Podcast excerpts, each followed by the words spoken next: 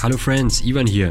Es wird ernst, Freunde. Nein, Spaß, es wird auch diesmal wieder nicht ernst. Ich habe nur einen neuen Public Service Announcement für euch. Ich möchte mich im Voraus für den Ton entschuldigen. Und zwar meinen Ton. Der Ton meines Gastes ist Gott sei Dank unversehrt und 1A wie immer. Bei meinem Ton habe ich allerdings einen Fehler begangen. Ich weiß um diesen Fehler und verspreche, ihn in Zukunft besser zu machen, beziehungsweise nicht mehr zu begehen. Das war's allerdings schon. Wenn ihr mir jetzt noch erzählen wollt, wie schlimm ihr diesen Ton fandet oder mir andere konstruktive Kritik nahebringen oder ihr kennt jemanden, von dem ihr denkt, dass er auch unbedingt mal bei meiner Sendung zu Gast sein sollte, dann könnt ihr mich nach wie vor kontaktieren unter den bekannten Kanälen Twitter und Telegram. Beide Links findet ihr in der Beschreibung von dieser Folge. So, und nun wünsche ich euch viel Spaß.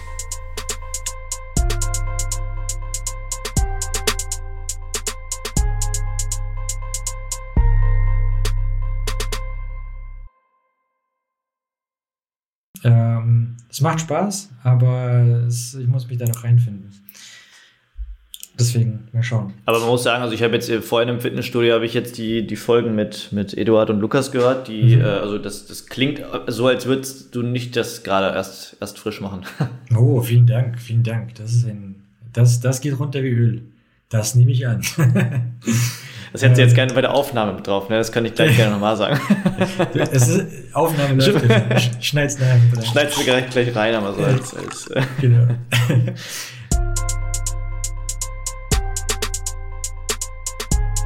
Development environment. Development environment. Development environment. Development environment. Development environment. Development environment.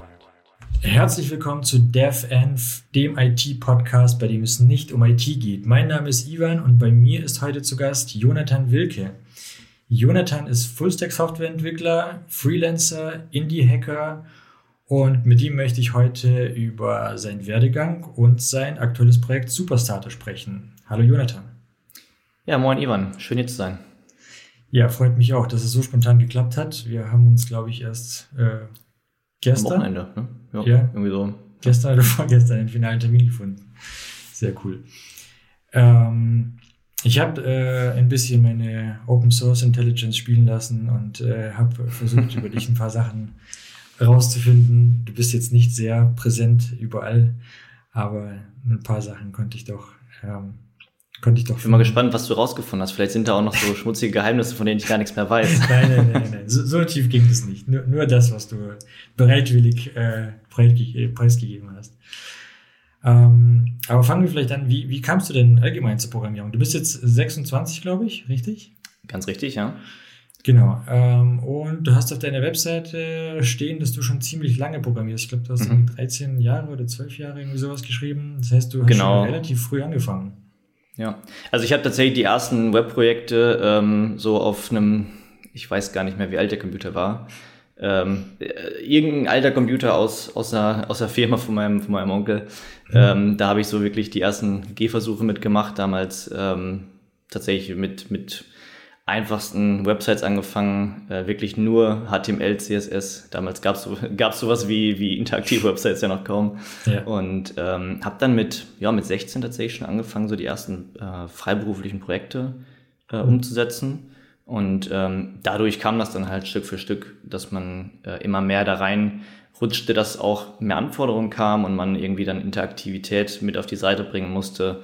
Mhm. Ähm, habe wirklich alles mal durch von äh, PHP mit irgendwelchen äh, Frameworks über WordPress, ähm, bin dann irgendwann halt mehr in die ähm, ja, JavaScript-basierten ähm, Libraries und Frameworks äh, reingerutscht. Und ähm, ja, jetzt habe ich was in die Richtung studiert. Ähm, in die Richtung heißt äh, Computer Visualistik und Design. Das ist quasi eine Kombination aus Grafikdesign und Informatik. Ähm, mhm. Was ich ganz spannend fand, war, dass da der Schwerpunkt halt vor allem auf äh, User Experience lag. Das heißt, ähm, ich kann halt in den Entwicklungsteams, in denen ich arbeite, halt auch immer so ein bisschen Design-Expertise mit einbringen. Ähm, und genau, also jetzt arbeite ich seit drei Jahren ungefähr ähm, im teilweise Frontend-Bereich, teilweise Full-Stack-Bereich in der alten Firma. Mhm. Ähm, hatte ich äh, mehr, mehr Full-Stack zu tun, jetzt aktuell äh, hauptsächlich Frontend und äh, eben in meinen Side-Projects ähm, wozu auch Superstar gehört. Ähm, und eben in meiner äh, Firma, die ich noch freiberuflich mache, da ist eben der, der JavaScript-Stack, äh, der Full-Stack eben voll, voll da. Ja, cool. Jetzt bist du mir ein bisschen zuvor gekommen. Ich wollte dich über die äh, Computervisualistik und Design noch fragen, weil äh, das klang auf jeden Fall sehr breit gefächert. Und ich habe mhm. ja auch gesehen auf deiner Webseite, dass du auch Logos gemacht hast. Also jetzt mhm. nicht so häufig, aber äh, bei dem einen oder anderen Projekt. Ähm, weil du gesagt hast jetzt gerade, dass das durch Anforderungen kam. Was, äh, woher kam die Anforderung? Also du, du, warst relativ früh selbstständig dann, oder? Genau, richtig, ja. Also wirklich cool. mit, ähm, mit 16 dann eher so freiberufliche Projekte. Ähm, das war halt mal so ein bisschen nebenbei. Ähm, und dann, ja, ich glaube mit 18 habe ich dann wirklich angefangen, ähm, das als, als freiberufliche Nebentätigkeit ähm, zu starten. Cool. Ja, zu der Zeit war das echt cool, weil noch nicht so viele Leute programmiert haben und jeder ja. hat irgendwas gebraucht. Und es gab auch noch nicht so viele Website-Bilder, mit denen sich jeder alles selbst bauen konnte. Und ja, das stimmt. Ähm, da muss man ja heutzutage ganz ehrlich sagen, ähm, für viele Kunden, die wirklich ähm, nicht große Ansprüche haben, ist mhm. sowas mhm. vielleicht sogar sinnvoller, als ja. ähm, dann in, in Anführungszeichen teuren äh, Webdesigner zu, ja. zu engagieren. Ähm, Spart auch uns Nerven. Weil das spart auch uns Nerven, da hast du absolut recht. Ja, meistens sind es genau die Leute, die wirklich, also für die ist es dann auch super. Es, ähm, als ich das noch eine Zeit lang gemacht habe, hatte ich auch, dann war ich sehr froh, als es diese ganzen, äh, diese ganzen äh, Bilder, diese Website-Bilder gab, wo man einfach darauf verweisen konnte, weil ja. du wusstest ganz genau manchmal so, wenn irgendwie eine Disco was von dir wollte, bloß nichts anfangen mit denen so, weil es macht mehr Probleme. Ähm, und die Leute wollen die ganze Zeit was geändert haben, ja. halt nicht ja, nee. Nee, nee, nee. Gut, da kann man jetzt halt heutzutage auch ganz schön eben über irgendwelche Headless CMS-Systeme, ähm, das haben wir zum Beispiel für ein paar Kunden aktuell eingerichtet, dass wir sozusagen trotzdem die volle Kontrolle darüber haben, wie das Frontend aussieht, da auch alles customizen können und dann eben Zugang zu dem Headless CMS geben, ähm, damit sie dann zumindest Inhalte noch, noch anpassen können oder gegebenenfalls mal hier eine Öffnungszeit oder sowas. Ja, das stimmt. Das stimmt. Cool. Ähm, wo, woher, woher hattest du den, oder also für manche Leute ist es jetzt nicht so selbstverständlich, selbstständig zu sein. Für manche ist das so eine richtige Hürde, selbstständig sein, wenn man mhm. jetzt vielleicht in einer Familie auch aufgewachsen ist, wo niemand ähm, selbstständig war oder eine Firma hatte. Hattest du da irgendwie einen Bezug zu? War jemand aus deiner Familie schon, hatte eine Firma oder selbstständig oder? Das ist spannend, dass du das sagst, weil bei mir war es nämlich genauso. Also ich komme quasi aus einer Unternehmerfamilie. Ähm, mein, äh, mein, mein Großvater hat schon ähm, seine eigene Firma äh, aufgebaut. Dann meine Mutter äh, ist selbstständig, mein Vater ähm, war auch äh, zwischenzeitlich selbstständig und irgendwie ähm, wurde mir das quasi so in die Wiege gelegt. Ja, ja, cool, verstehe. Ja. Ja. Und es ist halt auch immer tatsächlich so ein bisschen ähm, dieser, dieser Freiheitsgeist, ne? dass du, mhm. ähm, wenn du auch weißt, wie es funktionieren kann, ähm, glaube ich, auf Dauer denkst, dass du, dass du wirklich dein eigenes Ding machen, machen möchtest und ja. auch was schaffen möchtest und nicht nur für andere arbeiten. Ja, absolut. Ja, und wenn du dann auch noch als junger Mensch irgendwie so eine Möglichkeit hast, ich meine, zu dem Zeitpunkt, wo du angefangen hast, warst du dann 13, 14, 15, 16 irgendwie, da äh, ja. Gibt es noch nicht allzu viele Jobs und äh, Programmieren ist äh, bei weitem spannender und äh, äh einfacher als jetzt irgendwie Großzeitung austragen oder weiß nicht, andere Sachen, die man in dem Alter noch so machen könnte. Das stimmt, ja.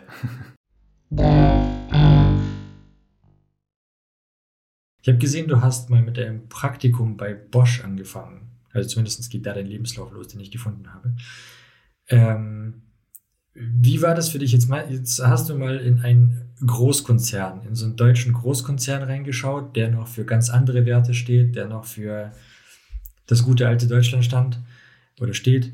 Ähm, Digitalisierung ist äh, hierzulande noch so ein, äh, ja, ich will jetzt nicht sagen Fremdwort, um nicht schon wieder schlecht zu reden, aber ähm, es geht schleppend voran, sagen wir mal ehrlich. Also, ähm, wie, wie hast du das Ganze erlebt? Wie war das für dich in so einem Großkonzern? Spannende Frage. Also, ähm, tatsächlich war es nicht so schlimm, wie man sich es vorstellt.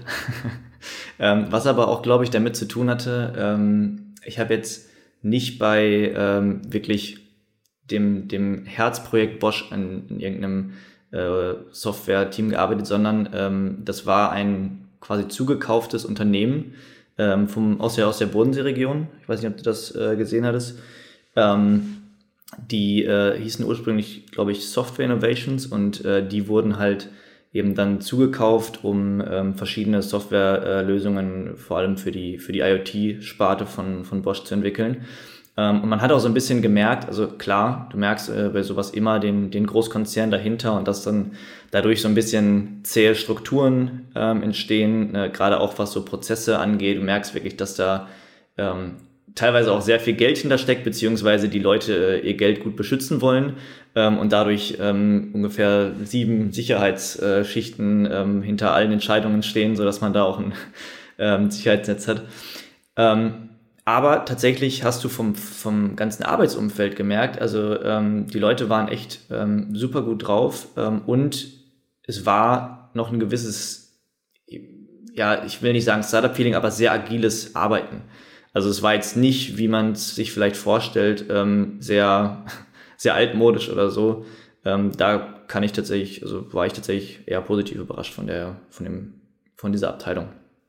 Cool, cool. Aber es war nichts für dich. Also du konntest dir jetzt nicht vorstellen, dort zu bleiben oder allgemein zu irgendeinem anderen Großkonzern gehen, Autoindustrie. Gut, erstmal war es ja so, dass, also, dass ich da auch nur im Praktikum war. Ne? Also das mhm. war ja ähm, erstmal nur vorübergehend mhm. ähm, und es war halt eben äh, am Bodensee, was ja von, von dem, wo ich bis dahin gewohnt habe, schon eine halbe Weltreise war, zumindest ja. für, für Deutschland-Verhältnisse. Mhm. und ähm, tatsächlich hat mich der ähm, ähm, ja, der Stack da nicht so richtig ähm, mhm. gereizt. Vielleicht auch das, das, das Projekt war jetzt nicht so, dass ich gesagt habe, boah, das ist so spannend, dafür würde ich auch ähm, einmal quer durch Deutschland ziehen. Mhm. Ähm, vom Team her war es super. Ähm, mhm. Oder auch, wie gesagt, auch so von der, von der Unternehmenskultur, die ich da wahrgenommen habe. Aber ähm, ja, fürs, fürs Projekt hat es dann doch nicht gereicht. Ja, verstehe. Ja, beim Stack ist es auch immer so ein Ding. Bei Großkonzernen, wenn die einmal einen Stack haben, die wechseln natürlich nicht so schnell, wie sich der Wind jetzt im, im Frontend-Kosmos vor allem oder allgemein so im, im, freien Markt ändert. Da kommt ja, ja, alle paar Monate irgendein neues, shiny, neues Ding raus und ähm, ja, also, also falls, falls, falls du, aber, äh, nee, nee, falls, falls du damit äh, also äh, nur so als, als Anhaltspunkt, wir haben da noch AngularJS benutzt. Mhm. Also nicht Angular ab Version 2, sondern wirklich mhm. AngularJS. Und das war ja 2018, glaube ich. Ja, krass. Also da war das schon sehr outdated. ja, das war auch das einzige Angular, das ich mir jemals angeschaut habe. Und ich war sehr. Äh ich muss ganz ehrlich sagen, das war das Angular, wo, wodurch ich, äh, wodurch Angular bei mir so einen Schlag weg hatte. Ja, genau, genau so. Ich habe damit angefangen und habe dann, hab dann React entdeckt und das war für mich eine ganz, ganz neue Welt. Ähm, und jetzt mit, mit Version 2 äh, plus, also wir sind ja jetzt mittlerweile bei äh, 15. Ähm, und wenn man das vergleicht mit, mit, mit Vue, React und auch so jetzt Welt, nähern die sich halt immer mehr an, ne? wirklich in, auf dieses Komponentenbasierte. Und äh, deswegen macht es, glaube ich, mittlerweile gar nicht mehr so den großen äh, Unterschied, welches Framework man jetzt nutzt. Ich glaube, der Hauptfaktor liegt da eher so in dem, im Ökosystem an, an Libraries, an, an Komponenten, die so verfügbar sind. Ja, ja, das stimmt, das stimmt. Nee, aber genauso war es bei mir auch. Wobei ich trotzdem sagen muss, damals hat äh, Angular auf mich einen großen Eindruck gemacht, weil wenn man so jQuery gewohnt war, ähm, dann war Angular schon ein großer Schritt nach vorne. Das, das stimmt, das stimmt. Immer noch ja. wild im Vergleich zu, zu, dem, was es heute gibt, aber äh, gab viele spannende neue Dinge. Ja, und wer weiß, was es in drei Jahren gibt, ne? oh je, ja, dann sprichst du was an. Ja, was gibt's in drei Jahren? keine Ahnung, was soll in drei Jahren kommen? Ähm, hm, ich meine Stichwort. Macht, äh, ChatGPT äh, ja, genau. ein eigenes Framework, wo wir nur noch sagen, bitte Website bauen. Ja, soll's ruhig, soll's ruhig. Ich habe äh, jetzt äh, mit Lukas letztes Mal auch drüber gesprochen. Ähm, dieses Copilot war ja gar nicht so blöd. Also Copilot nee, war ja, ich äh, nutze das tatsächlich gut. täglich. Ja, also, ich habe das äh, im, im aktiven Betrieb und ich muss ganz ehrlich sagen, ich möchte nicht mehr ohne arbeiten. Also es fühlt sich tatsächlich, wenn ich, wenn ich einen Editor nutze, wo, wo äh, GitHub Copilot nicht aktiviert ist, fühlt sich echt sehr langsam an, weil also es sind wirklich nur so kleine Details, weißt du, nur immer so die, die, die Zeile komplett vollenden. Ähm, das, was schon hilft, aber wirklich beeindruckend ist dann, wenn du, ähm, ja, ich sag mal, eine Funktion, du, du schreibst den Namen der Funktion und es wird halt die gesamte Funktion vorgeschlagen und ich sag mal, zu 80 bis 90 Prozent kann man das wirklich nutzen, was dabei rauskommt. Ähm, am beeindruckendsten finde ich es tatsächlich mit, mit äh, Tests, wenn man Tests schreibt ähm, und dann wirklich nur den, die Testbeschreibung dazu schreibt, dann kommen da wirklich sehr, sehr gute Resultate raus. Und das erspart enorm Zeit. Also ich, ich würde behaupten, das hat meine persönliche Performance auch deutlich angezogen. Cool. Hattest du auch die Erfahrung gemacht, dass du durch, ähm, durch Copilot was gelernt hast? Dass er dir vielleicht eine Funktion auf eine Art und Weise geschrieben hat, auf die du jetzt selber ähm, nicht gekommen wärst oder die du jetzt anders geschrieben hättest und dann hast du dir angeguckt oder vielleicht eine Methode verwendet, die du jetzt nicht kanntest mhm. oder keine Ahnung. Mhm. Ja, tatsächlich schon. Also ich finde, äh, dass, dass also zum einen schreibt man mal was anders, zum anderen ist es tatsächlich auch so an vielen Punkten, ähm, wenn du mit, mit neuen Libraries arbeitest oder einem neuen Framework. Ähm, ich habe das zum Beispiel jetzt ähm, äh, wahrgenommen, als ich irgendwie die, die ähm, Superbase-Clients äh, ähm, eingebunden habe. Ähm, dann wird dir wirklich in den meisten Fällen die, die genaue äh, Schreibweise äh, vorgeschlagen und du musst halt, du kannst ja halt auch sparen, in die Dokumentation zu gehen.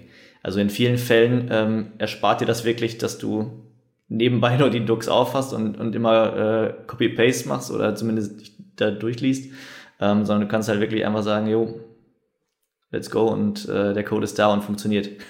also das ist schon wirklich beeindruckend. Ich bin mal gespannt, wo das noch hingeht. Ähm, auch jetzt, dieses Jahr soll dann die Version 4 rauskommen. Ähm, ich weiß nicht, wie, wie schnell dann auch die, die Tools darauf äh, angepasst werden, aber das soll ja nochmal ein ganz deutlicher Unterschied sein. Wird das irgendwie mit Copilot was zu tun haben? Also ich meine, ChatGTP ist ja ein eigenständiges Ding von Microsoft. Ja, so, ja, wobei Copilot ist ja auch mit. Ja, es ist ja alles OpenAI, ne? Ähm, ja. Die, die Firma, die dahinter steht. Microsoft ist ja nur sehr stark darin investiert. Ähm, bin mal gespannt, wie die das jetzt, die wollen es jetzt, glaube ich, in Bing mit einbinden. Das könnte dann, glaube ich, auch nochmal ein echt großen, äh, großer Konkurrent dadurch werden zu. Lebt zu, Bing äh, noch? Gibt es Bing noch? Es gibt Bing tatsächlich noch, ja. Ich nutze es nicht, aber es gibt es wohl noch. ähm, und all das, also auch, auch äh, ich meine, das ist jetzt gefährliches Halbwissen, aber soweit ich weiß, ist auch äh, ChatGPT basiert auf OpenGPT 3 ähm, und darauf basiert eben auch äh, GitHub Copilot als, als äh, Tool für Autocompletion. Also das heißt, ich würde behaupten, dass wenn OpenGPT 4 rauskommt, dass dadurch auch GitHub Copilot verbessert werden könnte. Crazy. Was nutzt du noch? Jetzt, jetzt bin ich, jetzt bin ich hooked. Ähm, ich habe bis gestern, ich glaube, ich habe gestern zum ersten Mal ChatGPT überhaupt äh, probiert. Also ich habe schon ein paar so ähm, Stable Diffusion Tools hier ausprobiert. Ich habe mal hin und wieder mal auch so ein eigenes Modell antrainiert. Ähm, aber ChatGPT habe ich nie verwendet. Weiß nicht wieso. Mhm. Es gab einfach so viele Screenshots, wo ich mir dachte, was soll ich jetzt da noch sehen? Das ist wie wenn du zu viele Trailer von dem Film gesehen hast. Dann denkst du, den Film brauche ich mir jetzt auch nicht mehr anzugucken. Ähm, so, so war das bei mir äh, auch. Und äh, gestern habe ich es mal ausprobiert. Ja, war cool. War wie, als würde da jemand am anderen Ende mhm. sitzen und mit dir da tatsächlich schreiben. Ja. Vorschläge waren ganz nett, also waren, waren gut. Ähm, wie, wie gehst du mit der ganzen Geschichte um so? Was, was, äh, okay, du nutzt Copilot. Mhm. Gibt es noch irgendwelche Sachen, wo du sagst, okay, da, lohnt es sich, sie automatisieren zu lassen oder sie von der AI übernehmen zu lassen?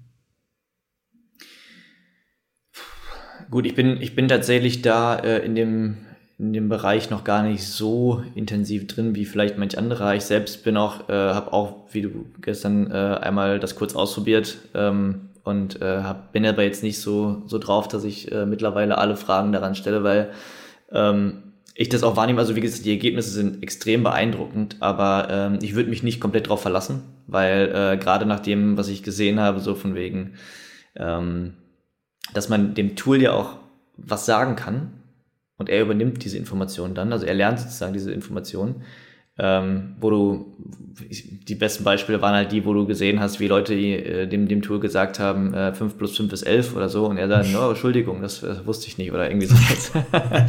ähm, Genau, aber also ich sag mal, es, es kann extrem hilfreich sein und ich glaube, ich, oder ich stelle mir auch vor, dass das gerade in dem Bereich ähm, Content Creation in den nächsten Jahren. Also ist es ja jetzt schon sehr ja. ähm, integriert. Notion hat es gerade eingebunden. Also ich hatte jetzt vor anderthalb Monaten oder so, hatte ich eben die, die Notion AI Beta freigeschaltet bekommen. Ähm, das ist wirklich super hilfreich, wenn du, ähm, gerade wenn du irgendwie... Die Säcke. äh, ja, ich weiß nicht, bist du in der Warteschlange? ja, schon seit Ewigkeiten. Ei. Ähm, dann war ich, ich vielleicht früher dran. Ähm, ja. ja. also äh, da, da finde ich es zum Beispiel extrem hilfreich. Ähm, ich nutze es zum Beispiel auch, wenn ich, äh, also da nutze ich tatsächlich auch wieder GitHub Copilot. Mhm. Äh, dadurch, dass ich meine, meine Blogbeiträge halt in Markdown schreibe, mhm. kann ich die, äh, die, die Autovervollständigung von Copilot auch fürs Blogschreiben benutzen. Und äh, gerade dadurch, dass ich halt kein äh, Native English Speaker bin, fällt es mir gerade auch im, im, Englischen ein bisschen schwier äh, schwerer, die, die Sachen zu formulieren.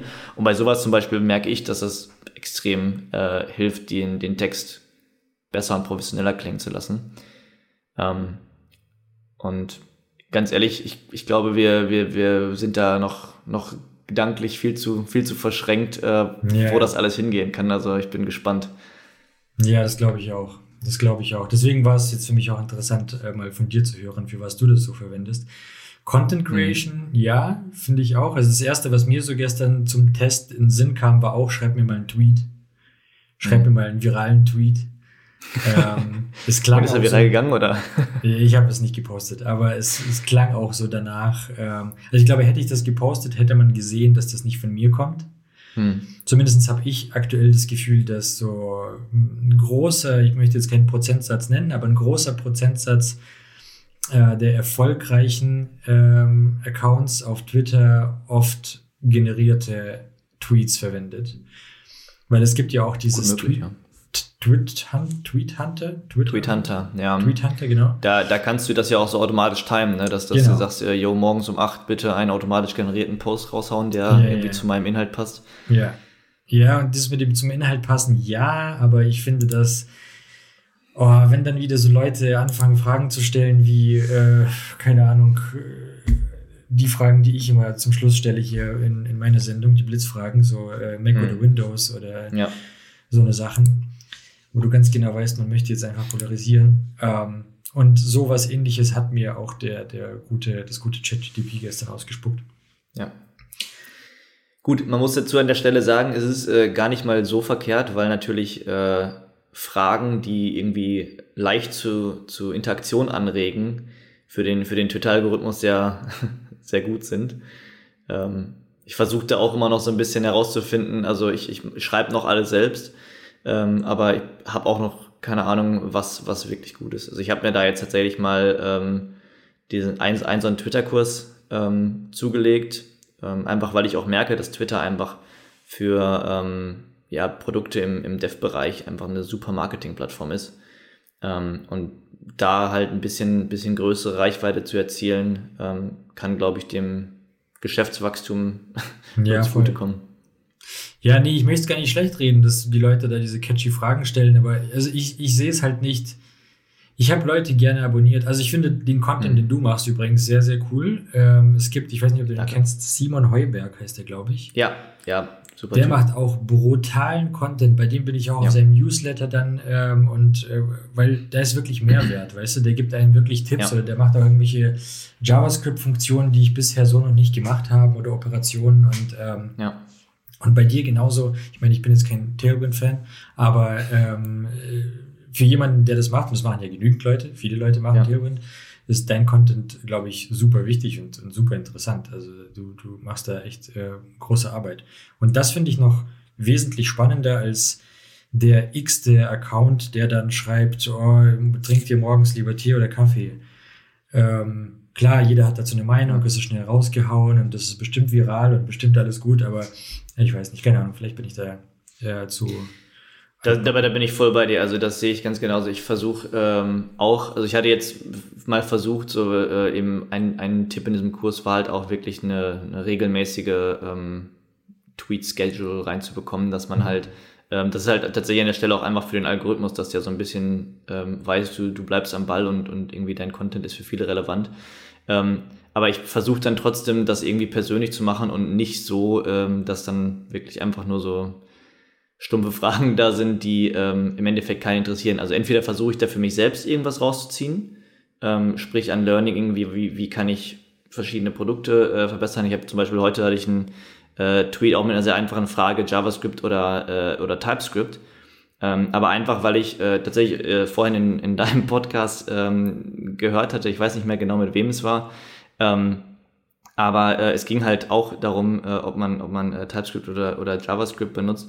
Ähm, und für mich war es einfach interessant, wie ist da äh, aktuell so die, die Wahrnehmung, weil viele, glaube ich, die anfangen, viele ähm, junge, also Einsteiger in der Softwareentwicklung, für die ist äh, JavaScript ohne, ohne Types deutlich einfacher, äh, weil es halt seltener Fehler schmeißt. ähm, auch wenn ich glaube, dass es, dass es deutlich sinnvoller wäre, äh, direkt mit TypeScript einzusteigen, weil man auf lange Frist damit mehr erreichen kann. Aber also für mich ist es halt dann trotzdem irgendwie entweder was für mich rauszuziehen, Learning, oder im Idealfall natürlich für andere äh, Wert zu, zu generieren. Und das ist halt zum Beispiel auch das, was ich bei Simon Heuberg extrem gut finde, ähm, dass, dass er halt ähm, aus, aus seinen Erfahrungen, die er ja auch, also er hat ja nun mal äh, schon ein, ein sehr erfolgreiches äh, SaaS-Business aufgebaut, ähm, mit dem halt auch viel ge generiert und von solchen Leuten zu lernen, wie sind sie da hingekommen, was haben sie gemacht, um das zu erreichen, ist halt nochmal spannender. Und ich möchte halt auch jetzt nicht anfangen, irgendwelche ähm, Weisheiten zu verteilen, ohne dass ich selbst irgendwas erreicht habe, weil das, damit kann man vielleicht weiterkommen, aber das, äh, ja, das ist, bin ich. Wir waren gerade beim, beim äh, bei Twitter. Hast du mhm. denn mal, du hast gemeint, dass äh, das eine ganz gute Quelle ist, also dieses Tag-Twitter, um mhm. ähm, gerade als, als Dev äh, sein Content zu teilen oder neuen Content zu konsumieren. Hast du mal Reddit probiert? Ähm, ja, ein bisschen. Äh, ich muss sagen, ich finde Reddit extrem schwierig ähm, zum Einsteigen. Also, oder mhm. ich finde den Einstieg in Reddit sehr schwierig, so, mhm. ähm, weil die meisten Subreddits ja sehr, sehr strikte Regeln haben, was irgendwie mhm. äh, Werbung für Produkte angeht. Und mhm. ähm, ich sag mal, wirklich Threads zu finden, in denen du dein, in denen du Produktwerbung in Anführungszeichen ähm, relevant einbringen kannst, mhm. ähm, erfordert halt sehr viel Zeit, ähm, weil du wirklich viel lesen musst, musst auch ständig, ständig drauf sein und dann halt ähm, gucken, dass es halt nicht zu spammy wirkt. Ähm, ja, ja. Und tatsächlich muss ich sagen, momentan, dadurch, dass ich eben auch äh, das Ganze nur als Side-Project betreibe und ähm, halt auch viel äh, Zeit in die Entwicklung stecke ähm, im Augenblick, mhm. ähm, habe ich da, also reicht mir die Zeit, die ich schon, schon auf Twitter verbringe, die schon fast zu viel ist äh, momentan. ähm, aber ich höre tatsächlich auch von vielen Leuten, dass Reddit wohl da sehr, sehr gut sein soll. Ähm, und ich glaube, wenn man das richtig betreibt, kann das auch eine sehr gute Quelle sein. Ja. Also ich habe keine Ahnung. Ich bin, ich war mal äh, wegen dem Thema Mechanical Keyboards und anderen Hobbys mhm. mal auf Reddit, aber ähm, ich habe das nie professionell versucht zu nutzen oder auch nie professionell genutzt. Ich habe es nur letztes mhm. Mal von Lukas gehört, dass er ja. quasi so sein, sein Launch oder sein, sein Start ähm, bei Reddit hatte. Und das fand ich sehr interessant. Und ich dachte, vielleicht gibt es noch andere Opinions darauf. Hast du Erfahrung mit LinkedIn? Äh, ich meine, ich bin seit Jahren bei LinkedIn. Irgendwann war ja, ich meine, für, für, für uns in Deutschland war ja immer Xing so ein großes Thema und mhm. irgendwann war Xing dann, äh, okay, Xing gibt es noch, aber Xing war auf einmal nicht mehr so interessant, als mhm. immer mehr und mehr auch ähm, äh, deutschsprachige Nutzer dahin abgewandert sind und seitdem bin ich eigentlich auch auf LinkedIn, aber jetzt nicht so, ich merke auch, dass da immer mehr, früher war das auch so ein Business-Netzwerk, mhm wo sich jeder einfach brav verhalten ja. hat und seinen neuen Status, wenn er mal einen neuen Job hatte, gepostet hat. Mittlerweile merke ich schon auch, dass die Leute da auch sehr viel Content teilen und das so eine richtige ja. Social Media Atmosphäre äh, bekommen hat. Aber ich mache das nicht. Also ich konsumiere es auch kaum. Ich gehe da nur drauf, um wirklich zu erfahren, wer was macht vielleicht. Geht mir selbst genauso. Ich habe aber von, von mehreren Leuten tatsächlich gehört, dass es wohl eine, eine gute Quelle sein soll, um um auch äh, ja, potenzielle Kunden äh, anzusprechen. Man muss natürlich sagen, äh, also das, das, was ich wahrnehme von Inhalt äh, auf LinkedIn, ist halt wirklich sehr viel, sehr viel, also sehr businesslastig. Ne? Also ich meine, da auf Twitter hast du, wenn du den richtigen Leuten folgst und, und äh, irgendwie da in deiner, in deiner Bubble bist, auch sehr viel davon, aber natürlich auch sehr viel Unsinn. Ähm, und ich glaube, das ist auf LinkedIn tatsächlich ein bisschen fokussierter auf, auf Business, so wie ich es wahrnehme. Aber äh, Erfahrung habe ich damit auch nicht, aber ich wollte es auf, auf lange Sicht mal ausprobieren, äh, ob man da nicht vielleicht ähm, ein, zwei Beiträge postet. Ich habe tatsächlich bisher noch nie Werbung geschaltet für das Produkt, weil es sich auch einfach nicht rentiert hat. Aber alles irgendwie Optionen, die, die glaube ich, ganz spannend sind. Ja, voll. Das habe ich mir auch schon überlegt, mal über den Podcast auch mal auf LinkedIn zu berichten. Muss ich mal machen. Ich glaube, das ist tatsächlich eine sehr gute Idee. Also, weil ja. da auch sehr viel, viele äh, Entwickler unterwegs sind. Ja, stimmt. Mal gucken. Aber jetzt kommen wir mal zu, ähm, du hast es gerade angesprochen schon, zu deinem ähm, aktuellen Projekt Superstarter. Mhm. Erzähl mal. Ja, was, also ich habe ich es mal, mal grob mir angeschaut, äh, mhm. aber bevor ich jetzt irgendwas Falsches erzähle, erzähl du lieber direkt mal, was das ist. Ähm, es gibt dazu zwei Antworten. Okay. ähm, das, das eine ist, äh, was es aktuell ist und das andere ist, was es, was es werden soll, also mhm. wo, ich, wo ich versuche, das Ganze hinzuentwickeln. Ähm, aktuell ist es halt ähm, ein Starter-Template für SaaS-Applications ähm, oder SaaS-Anwendungen, wir sind ja eben im deutschen Podcast. ähm, ja, ich finde, ich finde in der, in der äh, Tech-Branche ist dieses Vermischen der Begriffe immer äh, extrem schwierig. Ja, voll, aber ähm, da kann man auch einfach Englisch. Also ich glaube, da spricht sowieso ja. jeder Englisch. Also, äh, genau, Starter-Template für äh, SaaS-Anwendungen ähm, bedeutet, ähm, es ist im Endeffekt eine, eine Codebase, wo sowas wie Authentifizierung, Übersetzungen, ähm, mhm. die, die Basic Permissions, ähm, ein Blog, eine Landingpage, ähm, all das, was man irgend, an irgendeinem Punkt sowieso implementiert mhm. ähm, oder halt sowieso braucht, um zu seiner, zu seiner Kernlogik zu kommen, ja. ähm, implementieren muss, äh, ist schon da. Und ähm, mhm. ich sag mal, der, der Hauptwert dieses Produkts liegt eben darin, dass es dem Entwickler Zeit spart, ähm, oft auch die Zeit ähm, nicht nur der Implementierung, sondern auch der ganzen Recherche des, für, den, für den Stack, mhm. für ähm, die, die Wahl der verschiedenen Tools, die ganzen Tools zu kombinieren. Es gibt ja fast für alles Anleitungen, aber äh, in den wenigsten Fällen bekommst du das Ganze halt irgendwie ähm, zusammen und das ist halt immer die, die Integration ist eigentlich immer das, wo, wo man die meisten Stunden mit verbringt. Mhm. Ähm, genau. Heißt im Endeffekt, das Produkt spart dir Zeit und, und Mühe ähm, und man kann sich eben direkt auf seine Kernlogik äh, fokussieren, wenn man sein, sein SaaS starten möchte. Das ist die Antwort auf, was ist es aktuell? Mhm. ähm, und das, wo ich, wo ich hin möchte, ist, ähm, dass das Ganze eher ein, ein Teil einer größeren Plattform ist, ähm, die mit der großen Vision Entwicklern, beziehungsweise vielleicht nicht mal nur Entwicklern, sondern Gründern, ähm, die ein, ein Online-Business starten wollen, zu ermöglichen, einfach und schnell ihr, ihr Tool zu bauen. Ähm, und das, wie ich aktuell versuche, dahin zu kommen, ist zum einen das Ganze auszuweiten auf verschiedene, äh, verschiedene Frameworks. Mhm. Ähm, jetzt aktuell ist auf der Roadmap ähm, zum Beispiel Next für, für View-Nutzer und eine Variante mit äh, Ionic für mobile Apps. Mhm. Ähm, vielleicht auch auf lange Sicht mal ähm, was mit Flutter.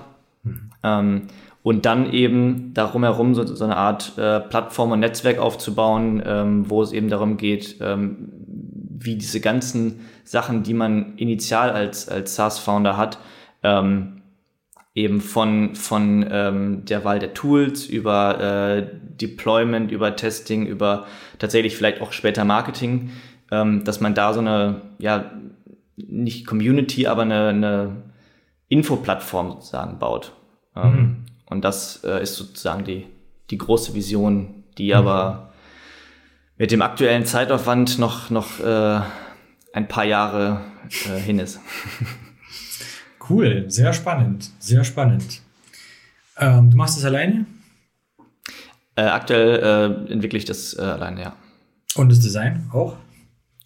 Das Design auch, ja. Also äh, dadurch, dass ich das ja auch studiert habe, habe ich da äh, ist das für mich tatsächlich einer der der geringsten äh, Widerstände bei diesem Projekt. Ähm, ja. Ich sag mal, die meiste Zeit geht tatsächlich dafür drauf, ähm, herauszufinden, wie man das Ganze gut abstrahiert, aber mhm. trotzdem möglichst viel an Funktionalität einbaut. Ja. Ähm, weil man hat halt, also ich merke halt immer wieder, ähm, wenn ich, wenn ich auch Feedback von, von Kunden bekomme, ähm, oft ist es fast zu viel, was schon implementiert wurde, weil natürlich nicht jedes, jede, jede Web-App gleich ist. ähm, und dann eben der Aufwand, Dinge rauszuschmeißen, wieder da ist.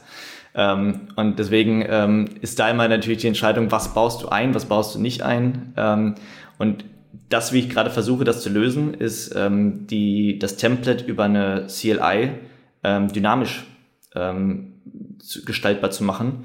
Sprich, dass du die, die Features, die du brauchst, einfach auswählen kannst und dann werden die sozusagen direkt mit integriert und alles andere lässt du halt raus. Oder du kannst das Ganze idealerweise später noch, noch äh, dynamisch hinzufügen. Das ist aber natürlich sehr schwierig, wenn die, wenn die Codebase schon angepasst wurde. Ich wollte gerade sagen, im Nachhinein dynamisch hinzuzufügen, das, das klingt. Gut, es gibt ja immer, also es gibt ja jetzt auch schon, ich weiß, äh, also sowas wie Code-Mods, mit denen man äh, eben auch auf, auf verschiedene äh, Codebasen dann äh, Anpassungen ähm, mach, machen kann, aber das ist, also wie gesagt, da, da, da wird es dann halt schon sehr tricky und, und äh, gegebenenfalls auch fehleranfällig. Das heißt, das ist. Ein, ein sehr, sehr großes und, und aufwendiges Projekt. Wie kamst du denn auf die Idee? Also wie kamst du erstmal auf die Idee und zweitens mal, wieso hast du dich überhaupt für Indie-Hacking oder für, für ein eigenes Produkt interessiert und ähm, nicht für also es ist jetzt es ist auch eine Wahl. Es ist auch eine Wahl. Du bist ja trotzdem noch äh, Vollzeit angestellt, richtig? Mhm. Als Entwickler. Richtig. Ja. Ähm, und nebenher opferst du deine Freizeit, um noch ein, ein, ein Projekt aufzubauen, eine, eine Plattform aufzubauen. Ähm, du könntest ja auch genauso gut deine Zeit da reinstecken, jetzt irgendwie zu irgendeinem, keine Ahnung, Fang-Unternehmen zu gehen oder ähm, whatever. Also wie, wie, wie kam es dazu? Hat es dich einfach interessiert oder gab es irgendwelche Vorbilder? Oder? Ähm, ich sag mal so, den, den einen Faktor haben wir, glaube ich, vorhin schon mal angesprochen. Mhm. Ähm, diesen Thema äh, Freiheit. Ja, un Unternehmergeist plus Freiheit. Mhm. Ähm, natürlich ist das Ganze auch, auch äh, nicht komplett intentionslos, sondern natürlich äh, habe ich auf lange Sicht auch ähm, den, den Plan, dass man ähm, mit sowas eben ja sein, sein, sein Lebensunterhalt bestreiten kann und ähm, gegeben oder hoffentlich dann auch äh, ein bisschen mehr Freiheit hat, was die ähm, ja die Zeit angeht ähm, und und auch das Geld. Ähm, da bin ich übrigens auch einer von den, von den Leuten. Also ich hatte in der Folge mit Eduard gehört, da warst du so fröhlich, dass er, äh, dass er endlich mal einer, einer war, der sagte, ihm geht's auch ums Geld. Äh, ja. Das ist bei mir auch der Fall. Ja, sehr gut. ähm, und äh, zum anderen ist es halt auch einfach, ähm, also du hattest eben gefragt, wie ich überhaupt dazu gekommen bin. Ähm, tatsächlich ist das Ganze in erster Linie aus, aus einer ähm, Not oder dem, dem Bedarf, äh, dem, dem eigenen Bedarf entstanden, ähm, dass wir für unsere, für unsere Kundenprojekte, die wir mit äh, der, der, meiner freiberuflichen Firma machen, äh, also da sind wir zu zweit, ähm, ich bin aber der einzige Entwickler, ähm, dass wir da immer wieder dieselbe, dasselbe Setup gebaut haben und tatsächlich sehr viel Zeit damit verschwendet haben, ähm, eben das zu tun und, und äh, das halt natürlich auch äh, im Endeffekt die ähm, ja, den, den, den Gewinn pro, pro Stunde deutlich reduziert hat. Ja. Ähm, und damit haben wir sozusagen ähm, für die Firma schon mal einen äh, deutlichen Gewinn ähm, erzielt, dadurch, dass mhm. wir dann ähm, ja jetzt wirklich äh, haben gerade ein neues Projekt äh, gestartet vor, vor zwei Wochen, äh, wo ich den ersten Entwurf ähm, mit Web-App und App innerhalb, glaube ich, von vier Stunden aufgesetzt habe, so dass wir ein, ähm, eine, eine App hatten, die QR-Code scannen konnte und das in, in die Datenbank reingeschrieben hat und man konnte es in der App live sehen. Okay. Und das ist natürlich, das macht natürlich dann Laune, wenn du ja. ähm, siehst, wie, wie gut das auch selbst hilft. Und das war eben der, der ursprüngliche Ansatz, warum das äh, entstanden ist. Und dann ähm, ja, dachte ich, damit, damit kann man bestimmt auch ähm, anderen Menschen helfen und gegebenenfalls dann natürlich auch Geld verdienen. Ähm, weswegen ich das Ganze dann auch ja, online gestellt habe, als, als das, was man jetzt als Superstarter sieht. Und ähm, dann kam natürlich eben das ganze Feedback dazu. Ähm, viele Leute haben irgendwie Wünsche oder Ideen mit eingebracht und jetzt steht da eine Roadmap, mit der ich erstmal die nächsten drei Jahre arbeiten kann. Ich, ich bin sehr gespannt, wie das, wie das weiterläuft. Klingt auf jeden Fall sehr vielversprechend. Ähm, ja, klingt, klingt so ein bisschen nach Bootstrap für SaaS. Für SaaS-Anwendungen. Genau, ja. Also es muss nicht nur SaaS sein, es kann natürlich auch äh, sein, also äh, ich versuche jetzt die nächste Version so ein bisschen ähm, dynamischer zu gestalten, dass man zum Beispiel auch einfach nur eine Landingpage mit Storyblock äh, daraus machen mhm. könnte. Ähm, das ist diese, dieser modulare Ansatz, den ich gerade versuche umzusetzen, ist halt ähm, ermöglicht dann noch mal ein bisschen mehr und eben dann auch in den Bereich App zu gehen. Ähm, aber im Endeffekt ist es schnelles Bootstrappen einer, einer Anwendung, ja. Mhm, mhm. Cool. Ähm, jetzt gut, die Pläne für die Zukunft hast du gerade schon erzählt. Hast du denn, ich meine, du bist, du bist jetzt angestellt. Ähm, ja. Hättest du mal Interesse, hättest du mal Interesse, jetzt irgendwie in irgendeinem so Riesenunternehmen wie, also wie einem von den, von den, von den Fang-Unternehmen äh, mhm. mal reinzuschauen oder gar nicht dein Thema? Ich muss sagen, im Moment tatsächlich äh, gar nicht so sehr. Also ähm, auch von dem, was man jetzt, was man jetzt wirklich hört. Ich meine, ähm, gut, ja, gut wenn, man, wenn man jetzt, wenn man jetzt Twitter als Beispiel nimmt, ist das vielleicht nicht ideal, äh, was da momentan personell abgeht. Ähm, ich glaube, da kannst du gerade jeden davon nehmen. Also bei Google ist ja, die haben auch gerade Layoffs ohne Ende. Auch, ja, ohne Ende, ja. Ähm, ich glaube ehrlich gesagt, dass diese Unternehmen mittlerweile schon ähm, fast zu groß und zu, ähm, ja, auch, auch zu sehr Konzern sind, um wirklich noch, noch das zu bieten, wonach ich, wonach ich wirklich suche.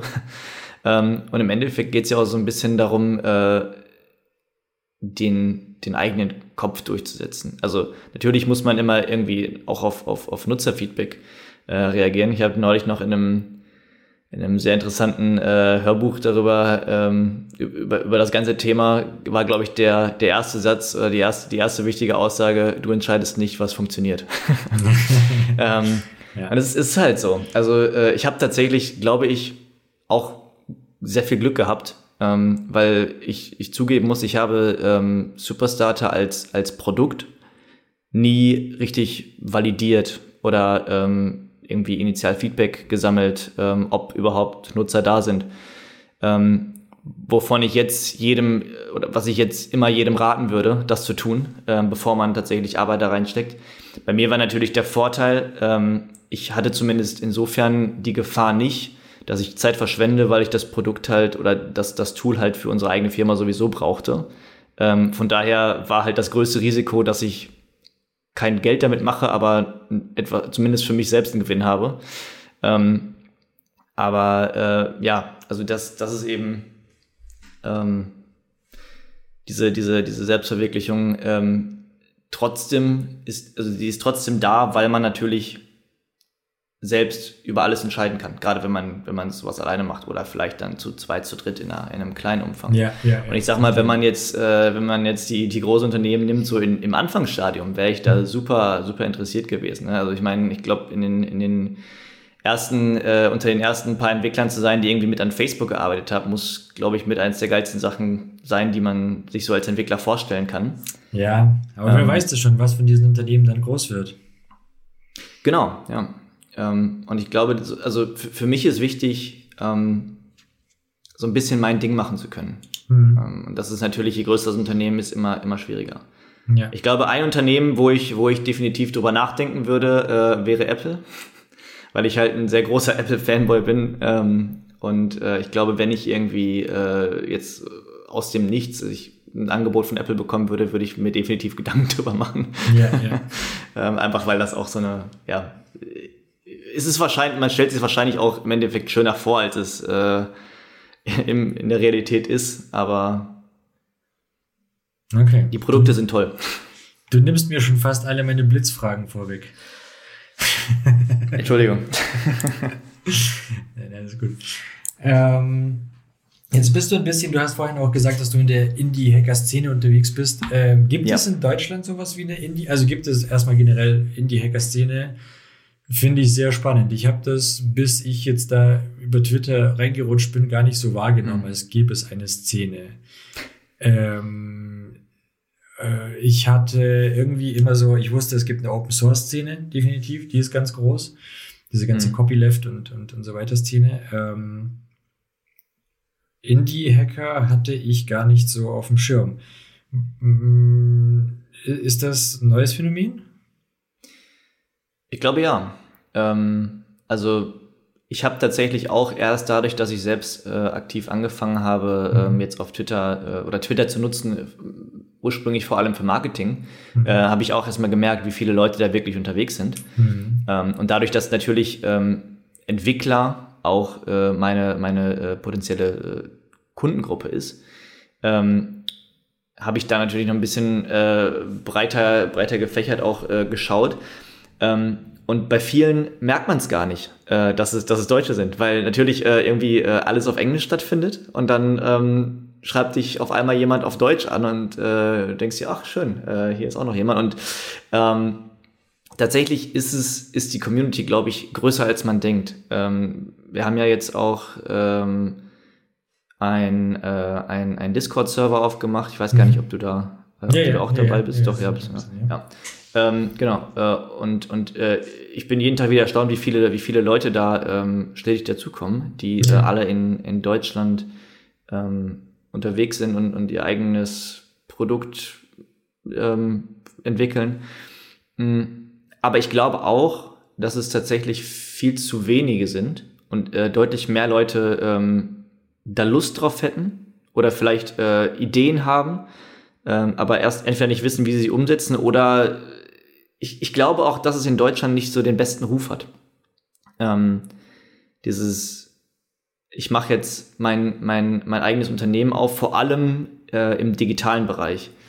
Ähm, das hat immer, ja. so wie, so wie ich war, so wie ich es wahrnehme, hat das immer noch so ein bisschen so ein, weiß ich nicht, immer, immer noch diesen, diesen Nerd-Charakter und äh, viele glauben, dass das, dass das nicht funktionieren kann, dass man irgendwie äh, online Geld verdient. ja, ich glaube, ähm, das ist aber auch so diese deutsche Mentalität ist nach wie vor. Also ich äh, mit allen Leuten, mit denen ich jetzt zuvor gesprochen habe, oder mit, mit vielen, ähm, die selbstständig sind, äh, da, da, denen unterstelle ich ja auch erstmal immer Mut äh, oder hm. Leichtsinn äh, oder beides. Äh, weil, beides. weil, ähm, also erstens mal ist es natürlich steuerlich gesehen in Deutschland ein absoluter Horror, selbstständig zu sein. Ja. Ähm, und von der ganzen Bürokratie her, da werden einfach, einem einfach so viele Steine in den Weg gelegt, da ja. willst du ja gar nicht selbstständig sein.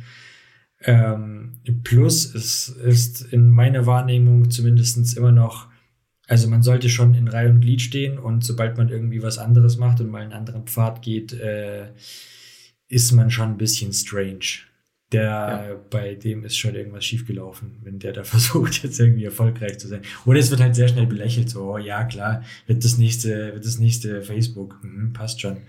Und vor ja. allem viele verstehen es auch nicht. Also äh, ich meine, ja. versuch mal jemandem, versuch mal jemandem zu erklären, der äh, absolut gar nicht im Bereich Softwareentwicklung ist, was ein was ein Starter-Template für SaaS ist. Also ähm, das ist immer, immer schon sehr schwierig. Natürlich habe ich da jetzt auch was sehr Spezifisches, aber viele, äh, viele Tools in dem Bereich sind ja auch äh, B2B, entweder für Entwickler oder für, ähm, für Founder.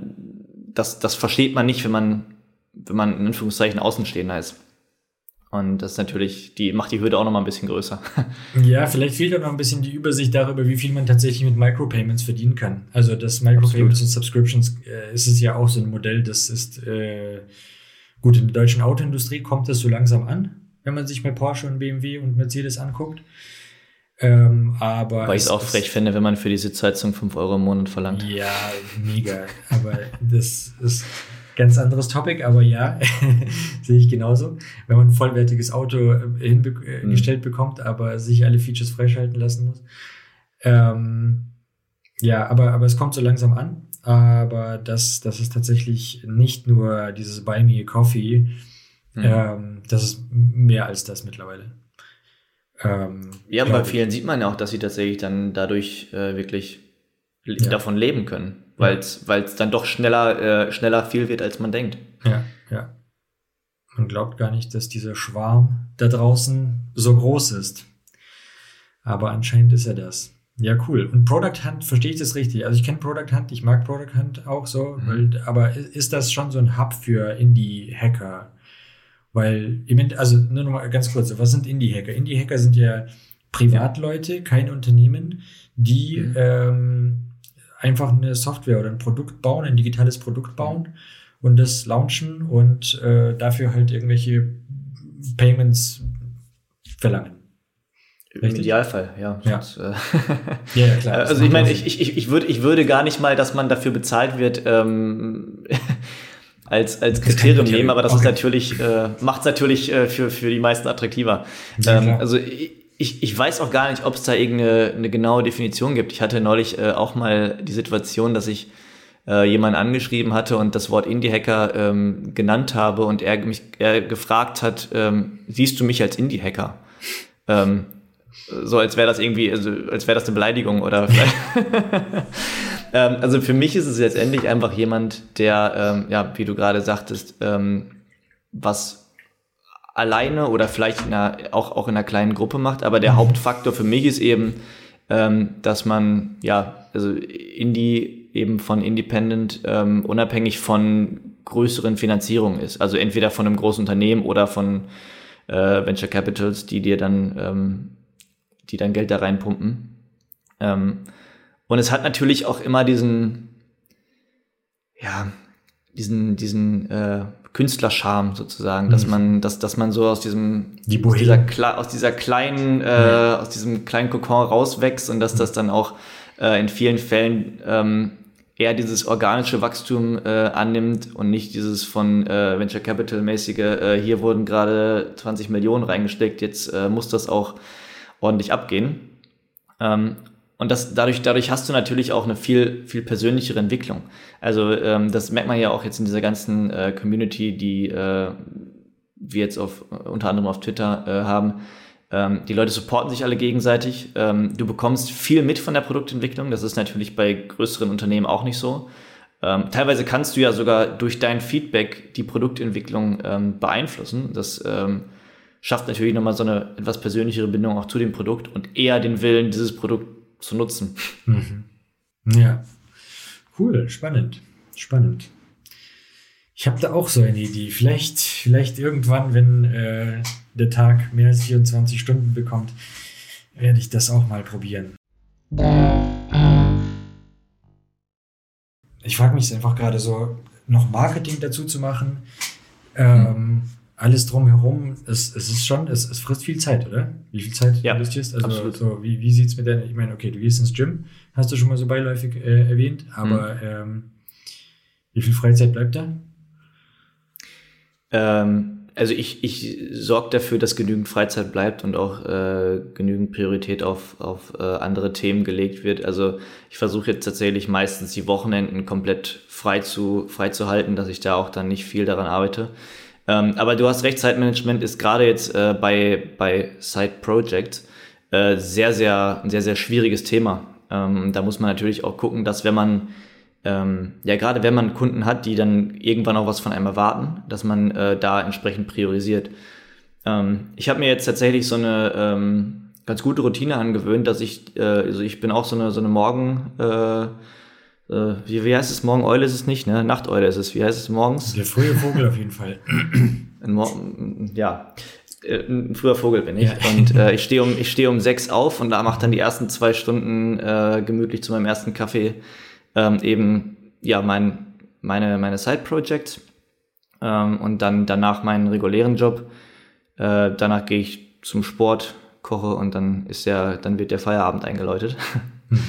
ähm, aber man muss auch ganz ehrlich an der Stelle sagen, ähm, man muss das wollen.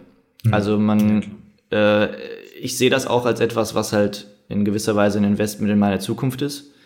Ähm, ich, ich nehme daraus viele Learnings mit. Ich nehme daraus jetzt ja auch schon ähm, Geld mit, was ja auch nicht schlecht ist.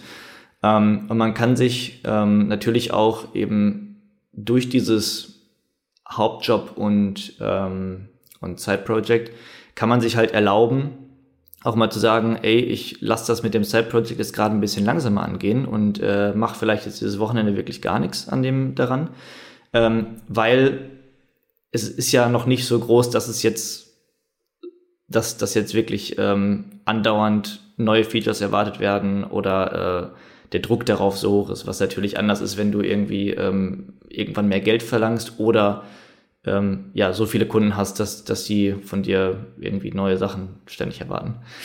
ähm, aber ähm, also wie gesagt, man muss das wollen und äh, man muss halt sich die Zeit auch dafür, dafür äh, nehmen. Also Und ich glaube, das ist halt was, was viele Leute auch davon abschreckt, äh, sowas zu tun. Ja. Weil ich glaube, die wenigsten würden, ähm, also das ist auch wieder so ein deutsches Ding, glaube ich, die wenigsten äh, wagen direkt diesen Schritt zu sagen, jo, wir, äh, ich, ich, ich kündige jetzt meinen Job und äh, probiere jetzt mal, wie es, wie es funktioniert. Ähm, man muss halt sagen, als, als Softwareentwickler äh, ist, ist die Lage da vielleicht ein bisschen einfacher, weil äh, du eigentlich weißt, du bekommst immer einen Job.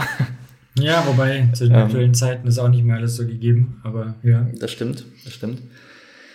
Ähm, aber ja, also für mich ist das so, ähm, mir, mir bietet das die Möglichkeit, meine, äh, meine Kreativität an dem Projekt auszuleben und ja. äh, eben auch so ein bisschen was, was nebenbei zu machen und ähm, ich gucke einfach, wohin mich das führt und äh, cool. lass mich da nicht stressen. Also ich, ich genieße eher gerade die, die Reise.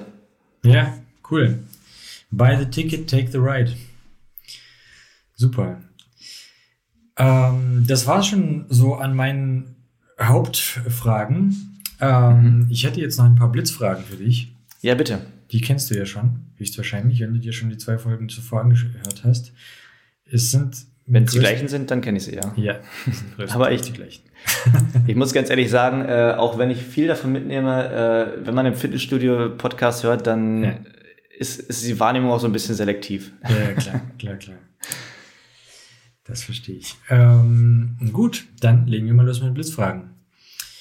Äh, Mac oder Windows? Mac. Hattest du ja schon zuvor mir vorweggenommen. Äh, Smartwatch oder Dumpwatch?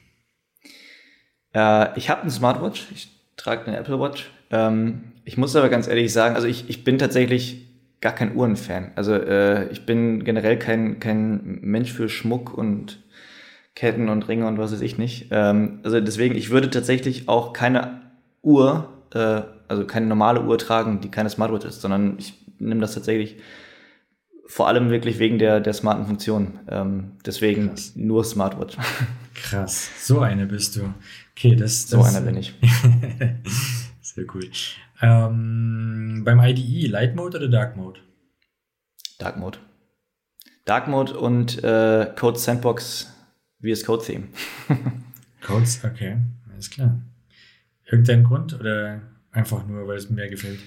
Das gefällt mir einfach sehr gut. Und äh, also zum, zum Dark Mode ähm, muss ich ganz ehrlich sagen, es ist einfach ähm, sowohl tagsüber als auch äh, äh, nachts über angenehmer für die Augen. Und da das das ist, was die allermeiste Zeit des, des Tages mein, mein Monitor bedeckt, ähm, ja. sollte das schon ein bisschen schonend sein. Ja. Und es spart Strom, vergessen viele. Ist das so? Ich gehe davon aus, ich meine, weniger Pixel müssen angeleuchtet werden. Wenn du überlegst, dass in jedem Pixel diese drei Dioden drin sind und die sind aus, du hast hier nur das Backlighting. Bei schwarzem Hintergrund hast du ja keine ja, gut, wenn du, wenn du ein OLED-Screen hast, dann sind die Pixel ja sogar ganz aus, ne? glaube ich. Genau. Wenn die, ja. Das, also ich, das, das, weiß ich jetzt nicht, wie sich das bei einzelnen Screens Dann nutze ich Dark Mode für die Umwelt. So, so mache ich das auch. äh, ähm, Spaces oder Tabs? Äh, Tabs. Ähm, Kaffee oder Tee? Ganz klar Kaffee. Nice. Du bist ja Tee-Typ, oder? Wie ich gerade oh, sehe. Mal so, mal so. Ich hatte mal einen Tee-Online-Shop, deswegen ist das irgendwie so immer noch mit mir. Ich trinke auch sonst gerne Tee. Ähm, aber ich brauche schon auch Kaffee. Aber dann, dann, dann musst du mir auf jeden Fall mal einen Tee empfehlen. Äh, wenn du, dann musst du ja Experte sein, wenn du einen Online-Shop hattest. Oh boy. Ja, aber da ist es auch, da gibt es auch so, ähm, Tee ist nicht gleich Tee und es gibt ja, die Engländer sagen ja zum Beispiel auch zu einem ähm, Räubuschtee oder zu irgendeinem Früchtetee, das ist ja kein Tee, weil ja nicht die Teepflanze mhm. drin ist, sondern die sagen ja Infusion. Mhm. Ah, ähm, okay. und generell ist das auch korrekt, weil es ist kein Tee. Und beim Tee gibt es eigentlich nur zwei Sorten. Es gibt diesen indischen und den chinesischen Tee. Mhm. Und, äh, und da scheiden sich dann die Geister, weil Leute, die auf, also chinesischer Tee ist was komplett anderes wie indischer Tee und äh, da wird es, man kann sich auch da sehr, sehr weit rein nörden. Aber auch das finde ich, äh, finde ich super spannend. Äh, also mhm. können wir gerne nochmal im Nachhinein drüber sprechen. gerne. Äh, ja, aber ich bin so chinesischer Tee-Fan und ich trinke immer chinesischen Tee. Oder meistens. Also ich, ich wenn mir jetzt jemand englischen oder beziehungsweise indischen anbietet, trinke ich den auch sehr gerne, aber zu Hause trinke ich eigentlich immer chinesischen Tee. Genau, ähm, so viel dazu. Äh, spannenderes Projekt oder besseres Gehalt? Und da bei dir ist es ja, da du angestellt bist und Indie-Hacker bist, äh, würde ich das jetzt mal auf deinen Festanstellungsjob beziehen. Mehr Gehalt. Mehr Gehalt. Nice. Ähm, mehr Gehalt oder mehr Freizeit? Da habe ich vorhin die, äh, die Folge, ich weiß auch nicht mehr, ob es Eduard oder Lukas war, aber mhm. äh, er hatte ja diese, diese Studie benannt ähm, zum, zum Thema, mhm. ähm, Eduard, wo, die, ja. wo, diese, wo dieser, dieser Breakpoint ist. Mhm. Ähm, ich würde auch sagen, um die, um die Antwort direkt zu geben, mehr Freizeit. Mhm. Ähm, aber ich glaube auch, das liegt wirklich daran, wie viel man, wie viel man ja. denn mit mehr Freizeit verdient. Ja, ja verstehe. Äh, Desktop oder Laptop? Laptop. Freiheit. Freiheit, ja genau. Arbeitest du eigentlich gerne? Und, und, und arbeiten auf dem Sofa. Ah ja, genau. Das wäre, ich hätte jetzt nämlich die nächste Frage wäre gewesen, ähm, äh, Homeoffice oder On-Site. Ich Was? arbeite äh, 99,9% remote, also remote. Homesite. Okay, und äh, arbeitest du, also hast du so einen dedizierten Arbeitsplatz oder ähm, gehst du auch oder, oder arbeitest du gerne im Café oder keine Ahnung, was, was, was du da wieder ähm, Da ich hier in einem ähm, recht kleinen äh, Ort wohne, wo mhm. es äh, mhm. gar kein Café gibt, wo man sowas gut machen könnte, okay. ähm, ja, äh, beschränkt sich das doch auf mein Arbeitszimmer, aber tatsächlich äh, muss ich sagen, in, nach, nachdem ich ein halbes Jahr in einer Wohnung gewohnt habe, äh, wo mein Wohnzimmer mein Arbeitszimmer war, äh, bin ich jetzt extrem froh, dass ich ein dediziertes Arbeitszimmer habe, ähm, so dass man auch mal die Tür zumachen kann und äh, Feierabend machen kann. Also und das, ja. das kann ich auch nur jedem empfehlen. Das ist spannend. Ich habe darüber ja mit, mit Nico gesprochen, auch in irgendeiner ja. Folge zuvor. Lass uns noch mal ganz kurz, wie hast du die, die ganze Corona-Geschichte erlebt? Wie war denn für dich der Lockdown? Ich meine, du sagst, du arbeitest jetzt 99,9% remote. Hast du vor der Corona, nee, du hast, du hast, du hast gesagt, du arbeitest seit drei Jahren, richtig? Mhm. Genau, also ich arbeite auch seit drei Jahren fast ausschließlich remote. Das heißt, du hast angefangen da, wo gerade diese ganze Corona-Nummer losging. Ja, genau, richtig. Äh, okay, das heißt, du kennst es gar nicht anders. Krass. Ich kenne ich kenn halt nur ab und zu mal ins Büro fahren, äh, mhm. um, den, um den Kollegen Hallo zu sagen und äh, lecker essen zu gehen. Ja. ähm, aber ich kann tatsächlich, äh, gut, ich, ich habe tatsächlich äh, aus, aus der, der Praktikumszeit, mhm. ähm, damals äh, haben wir am Anfang drüber gesprochen, äh, bei Bosch, da habe ich, da war ich, das war ein halbes Jahr, aber da war ich mhm. halt dauerhaft da, zumindest einen kleinen Vergleich habe ich dann damit. Mhm. Ähm, und ich muss ganz ehrlich sagen, für die Produktivität würde ich jederzeit Remote-Arbeiten bevorzugen. Also ja, ich glaube, man muss dafür der Typ sein, man muss äh, gut damit klarkommen. Also ich kenne auch Kollegen, ähm, die, die äh, würden, glaube ich, irgendwann äh, eingehen, wenn sie den ganzen Tag nur zu Hause wären und, und, und keine äh, Umgebung hätten. Ähm, aber dafür muss man halt dann auch gucken, dass man irgendwie in der, in der Freizeit und nach der Arbeit dann noch genügend äh, sozialen Kontakt hat. Ähm, aber ich glaube, man kann da auch ganz gute Wege finden, ähm, eben über viele Videocalls, über ähm, ne, viel, viel miteinander, äh, dann eben über Teams schreiben und so weiter. Ähm, und wie gesagt, für die Produktivität und die Ergebnisse auch ist, ist Homeoffice äh, für mich deutlich besser. Ja, das höre ich durchgehend von allen. Also sehe ich auch genauso. Siehst du, siehst du genauso? Ja. ja, sehe ich genauso. Trotzdem für dieses Socializing bin ich trotzdem der Meinung, ähm, also wenn ich ins Büro gehe, dann gucke ich, dass ich mir den ganzen Tag voll mit irgendwelchen Meetings mache, wo die Leute auch ja. da sind und auch sonst, dann bin ich da meistens im Büro, um, um mit Leuten Kaffee zu trinken und essen zu gehen und ja. äh, zu schnacken, weil äh, produktiv sein, das ist völliges Armenmärchen, wenn man sagt, dass man im Büro produktiver ist, weil auch da, wenn man sagt, ja, zu Hause hast du so viele Ablenkungen und so weiter und so fort, die hast du im Büro genauso. Im Büro kommt immer ein Kollege, der sagt, hey, ich wollte gerade einen Kaffee trinken gehen, kommst du mit? Oder ich wollte gerade, ist völliger Quatsch. Ich, also ich finde auch, man ist produktiver zu Hause, aber für dieses Socializing, das kann einfach, ähm, also ja, Videocalls, klar, machen es besser, aber ähm, mir zumindest, der das auch noch anders kennt, äh, werden die niemals den direkten Kontakt ersetzen. Das merke ich auch jedes Mal, Nee, wenn ich da bin auf die Leute Fall. mal so sehe. Das ist, die wirken auch ganz anders. Weißt du, du hast auch gar kein Verhältnis, Ja. wie groß ist der Mensch. Ich habe jetzt Das, mal- das, ist, das ist tatsächlich so. ja, also, Lustigerweise schätzen mich alle mal größer, wenn ich, äh, weil ich habe so, einen- ich hab so einen Stehtisch Mhm. äh, oder so einen höhenverstellbaren Tisch. Mhm. Äh, übrigens auch absolute Empfehlung fürs, fürs Homeoffice, wenn man viel zu Hause arbeitet. Mhm. Ähm, und äh, dadurch, dass ich dann oft stehe, äh, habe hab ich schon von vielen gehört, die, die, mich dann nach einem Jahr mal in echt gesehen haben. ähm, oh, ich dachte, du wärst größer. Crazy. Ja, ich habe jetzt auch einen neuen Job angefangen und habe die Leute quasi, auch mein ganzes Onboarding war auch remote. Und Ja. äh, wenn man dann mal die Leute in, in Persona sieht, äh, ist man dann manchmal schon ganz schön verwundert. Ja. Alrighty. Ähm, dann noch eine letzte Frage. Ja. Wobei, die passt jetzt hier nicht. Wa- Was sind denn dann, du hast gesagt, du hast PHP, JavaScript. Was, was, was hast du noch so im Petto? Go habe ich, glaube ich, gelesen, hast du mal Ja. gemacht? Genau. Also ich habe äh, angefangen mit, mit PHP Mhm. ähm, als, als wirklich erste Programmiersprache. Ähm, dann bin ich tatsächlich erst zu JavaScript gegangen, also sprich irgendwie äh, Node.js oder JavaScript und TypeScript sind ja dann letztendlich die Sprachen. Sorry, ganz kurz, ganz kurzer Einwand, aber du hast, äh, Ja. also okay, ich verstehe, äh, gibt es diesen großen Krieg, ob CSS und HTML Programmiersprachen sind, aber äh, der Einstieg war trotzdem über CSS, HTML und danach PHP als Backend oder wie, oder hast du direkt mit PHP angefangen? Genau, also der Einstieg ins Coding war HTML und CSS, Okay, okay. Ähm, aber in die richtige Programmierung Ja. dann, dann PHP.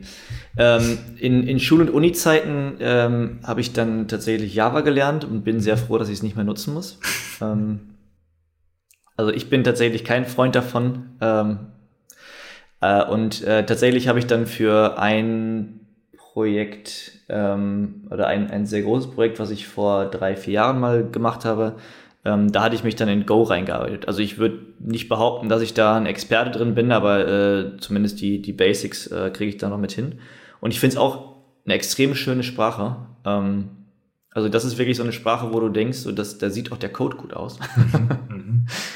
Ähm, aber jetzt aktuell äh, bevorzuge ich tatsächlich einen, einen reinen ähm, TypeScript-Stack, also sowohl im, im, im Backend als auch im Frontend, einfach weil es auch diesen, diesen Übergang extrem einfach macht.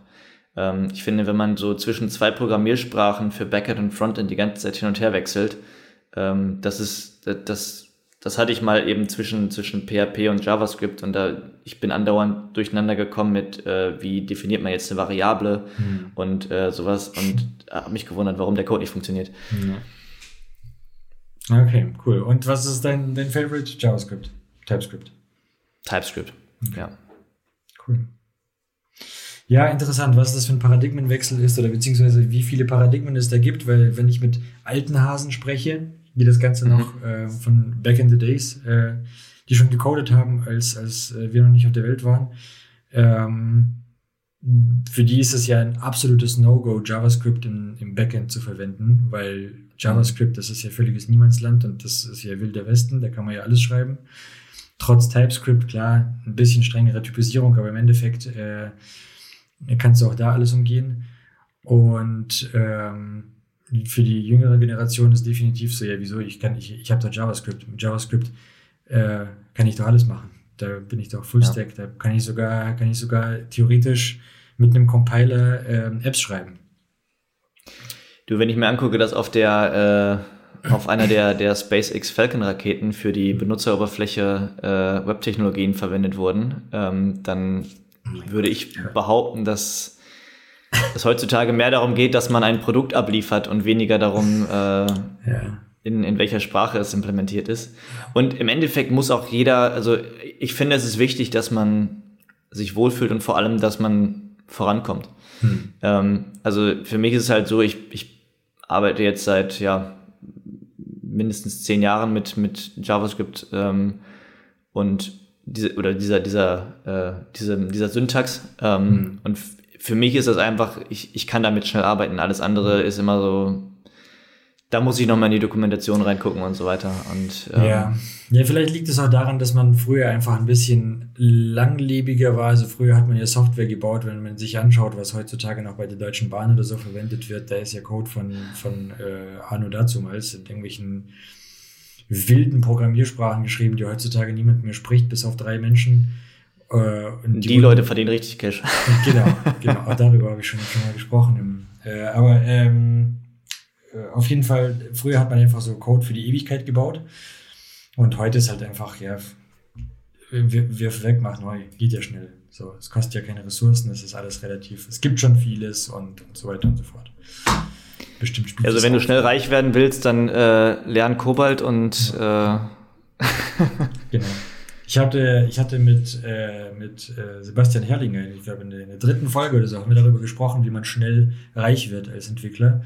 Und das mhm. war unter anderem also diese ähm, Geiselnahme der Unternehmen, indem man einfach irgendeine Sprache lernt und ähm, die dann einführt und dann sich nie wieder dort rauskriegen lässt, weil es sonst niemand spricht.